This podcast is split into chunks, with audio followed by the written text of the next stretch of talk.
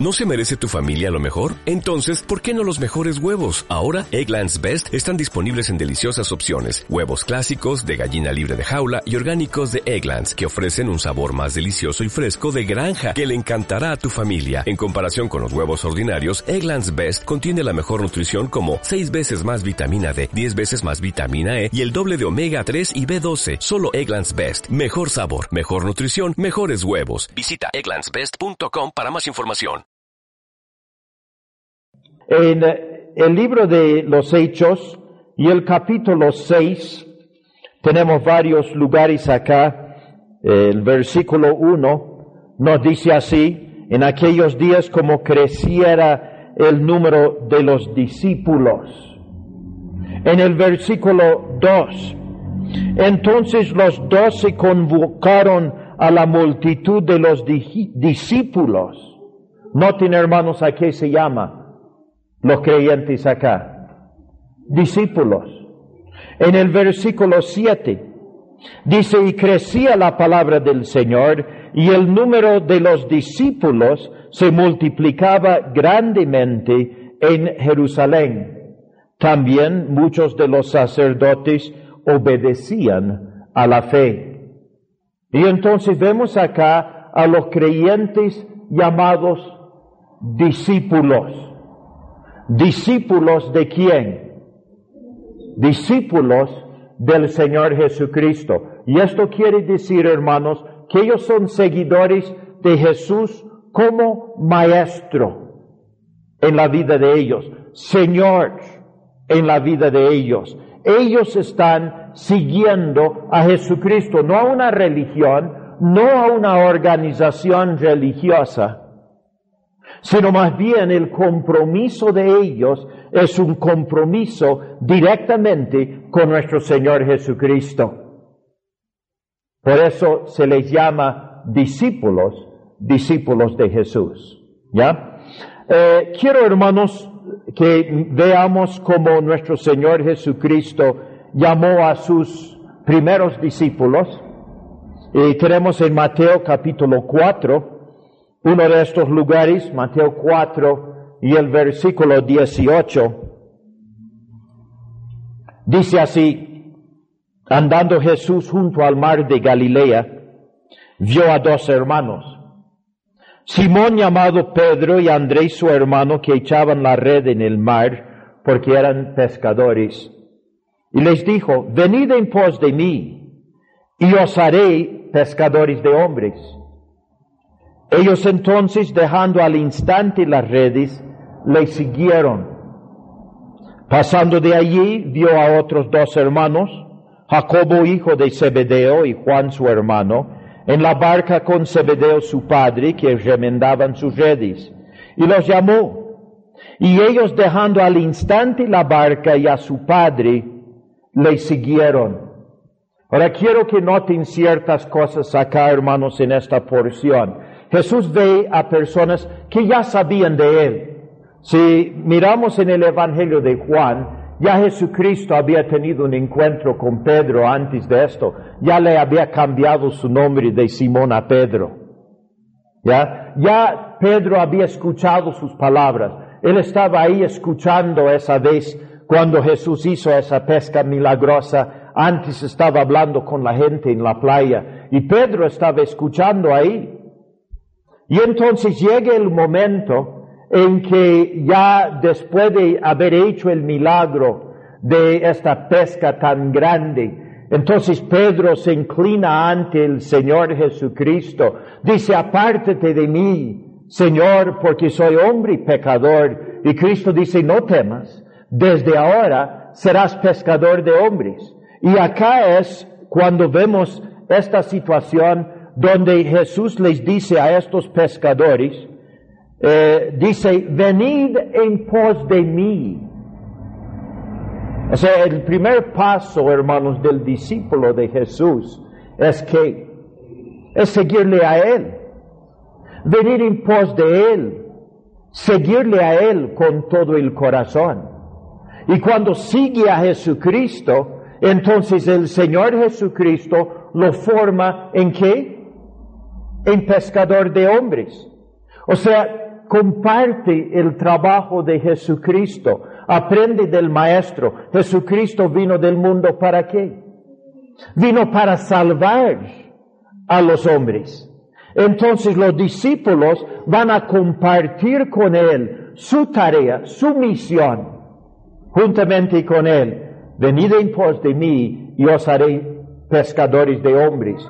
Y entonces vemos de que ellos dejando las otras cosas, siguen físicamente a nuestro Señor Jesucristo. Nosotros hoy en día, eh, nuestro Señor Jesucristo está allá en el cielo, no es que vamos a seguir físicamente a Él, pero nuestro compromiso tiene que ser este compromiso de obediencia a Jesucristo, de ir donde Él quiere y hacer su voluntad.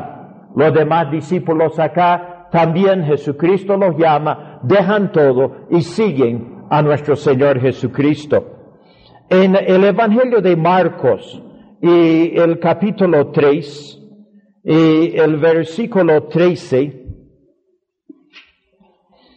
Marcos 3, versículo 13, Jesús ya llama a algunos de sus discípulos para que sean apóstoles. Y la palabra apóstoles es enviados. Primeramente son seguidores, ahora ya van a ser enviados. Pero quiero que noten bien esta parte en el versículo 13. Dice, después subió al monte y llamó así a los que él quiso y vinieron a él y estableció a doce para que estuviesen con él. Noten primeramente la primera cosa que Jesús quiso de sus discípulos. Los discípulos van a estar con él. Van a aprender de él. Van a escuchar su voz. Dice, después que estuviesen con él, los va a enviar a predicar. Y dice, que tuviesen autoridad para sanar enfermedades y para echar fuera demonios. Y entonces habla de las personas que él, eh, que él escogió. Primeramente, ellos fueron escogidos para que estuviesen con él. Después, para enviarlos a predicar. Y finalmente, para esta tarea, tiene que darles autoridad para poder cumplir la misión que Jesucristo les está dando. Primero, estar con Cristo. Primero, estar con Cristo. Ustedes, hermanos, si son discípulos de Jesús, la primera cosa que tienen que hacer es estar al lado de Él. Tener comunión con Él, conocerle de veras. Y sólo así podemos ser enviados a aquella tarea de pescar para hombres con aquella autoridad que Jesucristo nos da. Ahora, hay requisitos, hermanos, para los discípulos de Jesucristo. Y vamos a ver acá en esta sección algunos de aquellos requisitos. Juan capítulo 8 y el versículo 31. Juan 8, 31. Dice así, dijo entonces Jesús a los judíos que habían creído en él, si vosotros permaneciereis en mi palabra, seréis verdaderamente mis discípulos. ¿Cómo vamos a ser verdaderamente discípulos de Jesucristo? Permaneciendo en su palabra. Hoy día, nosotros que no tenemos a Jesús físicamente delante de nosotros, ¿cómo vamos a ser sus verdaderos discípulos? Permaneciendo en su palabra. O sea, esto es de suma importancia para que seamos verdaderos seguidores de Él. Si nosotros no conocemos su palabra, no permanecemos en su palabra, ¿cómo hermanos vamos a llamarnos discípulos de Jesús? Seguidores del Maestro si no conocemos lo que Él desea para la vida de nosotros.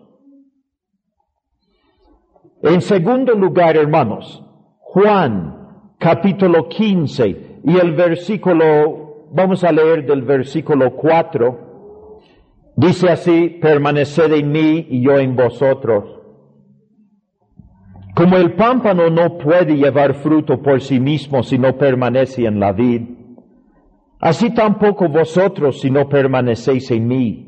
Yo soy la vid, vosotros los pámpanos.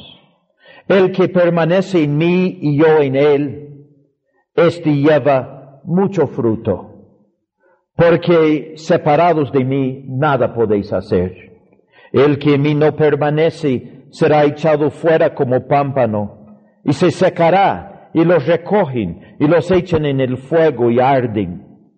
Si permanecéis en mí y mis palabras permanecen en vosotros, pedid todo lo que queréis y os será hecho. En esto es glorificado mi Padre en que llevéis mucho fruto y seáis así mis discípulos. El discípulo de Jesucristo, hermanos, permanece en Cristo, mantiene una comunión con Jesucristo. Esto es lo que quiere decir permanecer en Él, ¿o no? Su palabra permanece en nosotros. Hay comunicación. Nosotros comunicamos con Él. Él comunica con nosotros. Y el resultado es que vamos a llevar mucho fruto. El discípulo de Jesucristo, hermanos, no es una persona infructífera. Es una persona que produce fruto para Dios. Hay resultados de este caminar con Dios en nuestra vida espiritual. Vamos a ver a otras personas que se acercan a Cristo. Vamos a ver a otros hermanos edificados en la fe. Vamos a ver frutos de justicia en nuestras vidas. Vamos a tener éxito en nuestro caminar. ¿Por qué? Porque permanecemos en comunión con Cristo. Su vida de Él fluye a través de nosotros y produce fruto en nosotros. Entonces, hermanos, el versículo 8 en especial, en esto es glorificado mi Padre, en que llevéis mucho fruto y seáis así mis discípulos. Llevando fruto, comprobamos de que somos verdaderamente discípulos de Jesucristo. Si no tenemos fruto en nuestras vidas, hermanos, ¿debería de preocuparnos o no? Debería de preocuparnos. El discípulo verdadero de Jesús es fructífero. Es lo que está dando a entender acá. Juan capítulo 13. Y el versículo 35. Juan 13, versículo 35. En esto conocerán todos que sois mis discípulos si tuviereis amor los unos con los otros. Hay algo, hermanos, de que necesariamente también tiene que ser visto en nuestras vidas. Amor hacia nuestros hermanos. Y esto es el resultado de ser discípulo de Jesús. En el versículo 34 tenemos esto que dice Jesús. Un mandamiento nuevo os doy, que os améis unos a otros, como yo os he amado, que también os améis unos a otros. O sea, Jesucristo manda esto como un mandamiento especial para sus discípulos. Así que si nosotros realmente somos sus discípulos, vamos a amarnos los unos a los otros. Si hay falta de amor en nosotros hacia los hermanos, deberíamos de examinar nuestras vidas para ver si somos discípulos de Jesús. Tiene que haber esta cualidad dentro de nuestras vidas. Hemos hablado con ciertas personas en algunos lugares que dicen, bueno, la señal del verdadero cristiano es que, por ejemplo, algunos dicen que guarde el sábado. Bueno, Jesucristo dice, la señal del verdadero cristiano es que, que ame los unos a los otros, o sea, a los demás. Entonces, hermanos, esta es la señal del verdadero discípulo de Jesús. Ahora, más requisitos. Vamos a Lucas capítulo 14. Y el versículo 25. Lucas capítulo 14, versículo 25. Y voy a leer esta sección del 25 hasta el 33. Y después vamos a tomar los diferentes requisitos uno por uno. Dice, grandes multitudes iban con él y volviéndose les dijo, si alguno viene a mí y no aborrece a su padre y madre y mujer e hijos y hermanos y hermanas y aún también su propia vida, no puede ser mi discípulo. Y el que no lleva su cruz y viene en pos de mí, no puede ser mi discípulo. Porque ¿quién de vosotros queriendo edificar una torre, no se sienta primero y calcula los gastos, a ver si tiene lo que necesita para acabarla? No sea que después que haya puesto el cimiento y no pueda acabarla, todos los que lo vean comiencen a hacer burla de él diciendo, este hombre comenzó a edificar y no pudo acabar.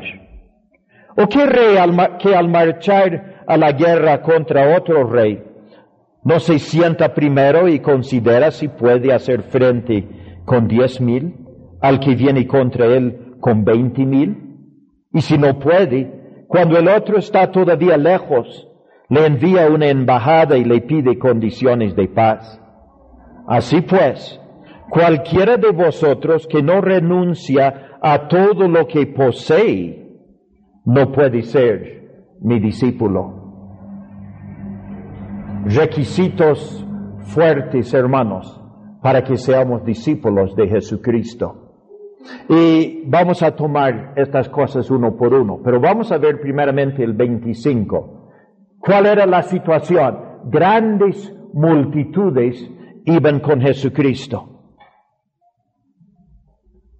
Estas multitudes, hermanos, probablemente no eran muy comprometidos con Jesús. Estaban siguiendo porque pensaban recibir algo. ¿Se acuerdan, hermanos, aquellos que vieron este milagro de la multiplicación de los panes?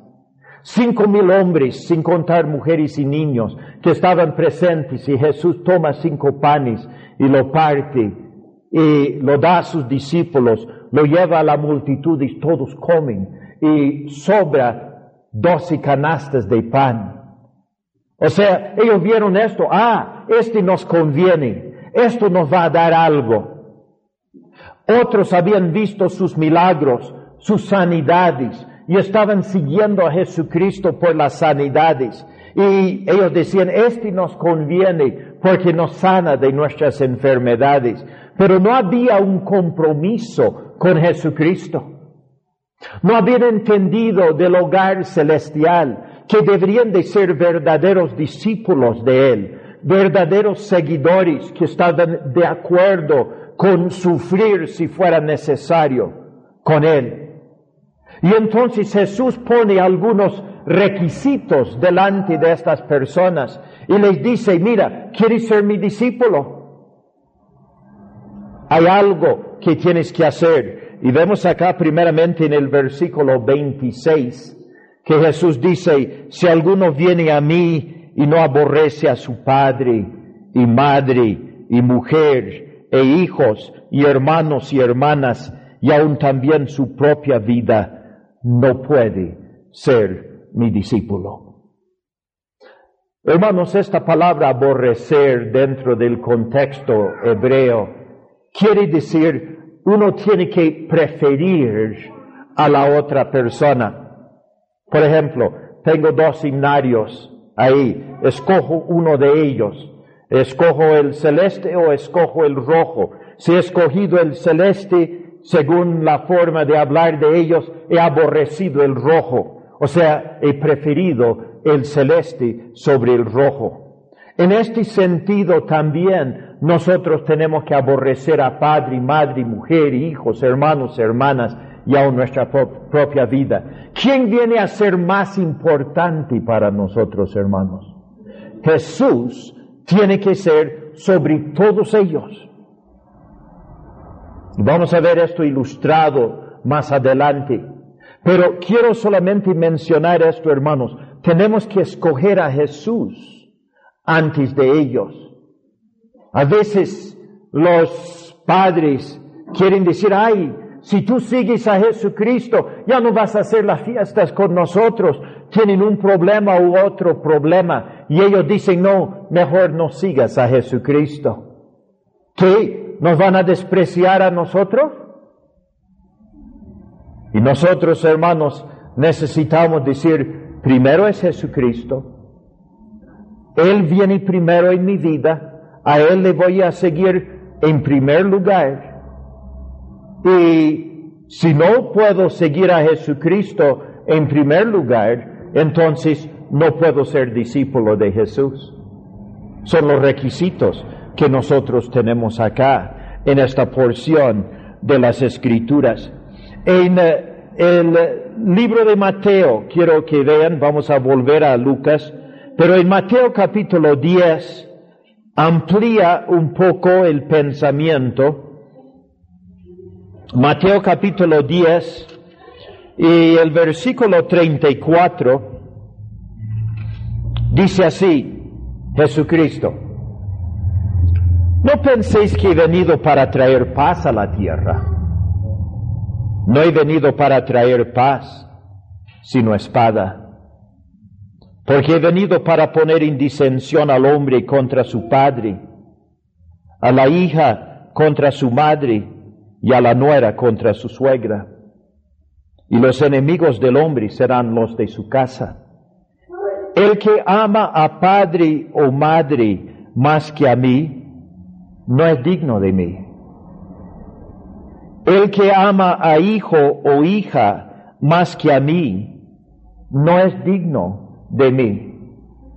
Y el que no toma su cruz y sigue en pos de mí, no es digno de mí.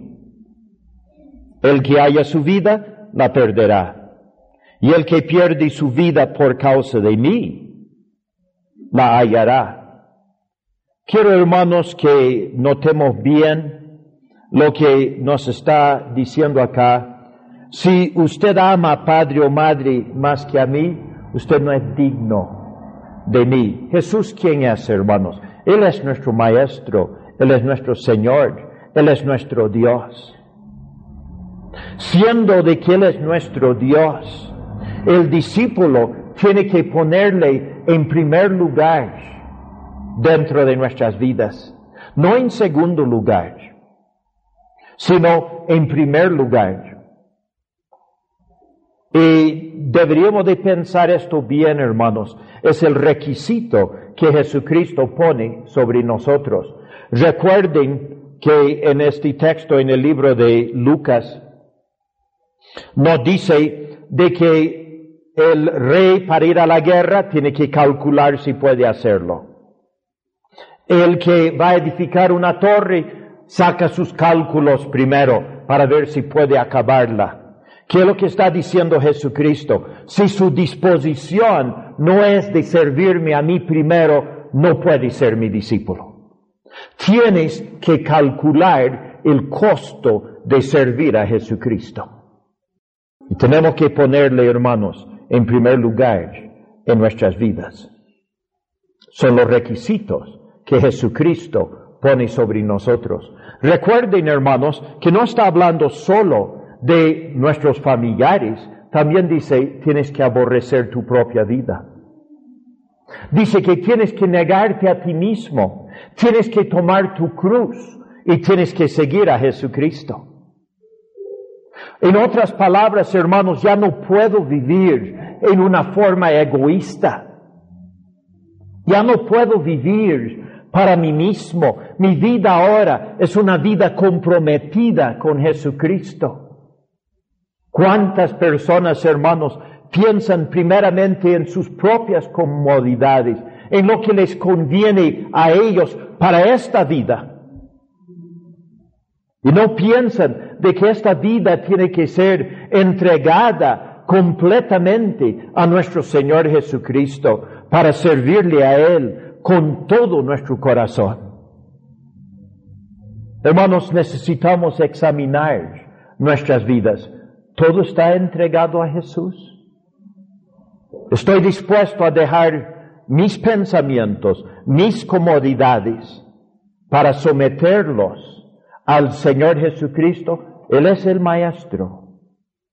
Nosotros somos los siervos. Él es Señor. ¿No? Nosotros somos los discípulos. Y necesitamos comprometer nuestras vidas con Jesucristo en esta forma. ¿Qué significa, hermanos, tomar nuestra cruz? Tomar nuestra cruz quiere decir de que voy a ir detrás de Él, aunque signifique que yo tenga que morir crucificado. O sea, estoy dispuesto a ir a la muerte con Él, a servirle, no importa el costo, aunque me cueste la vida misma. Mi compromiso es con Jesucristo y voy a caminar con Él hasta el final de la carrera. Entonces, neguémonos a nosotros mismos, nuestros deseos, nuestra voluntad y seamos discípulos del Señor Jesucristo.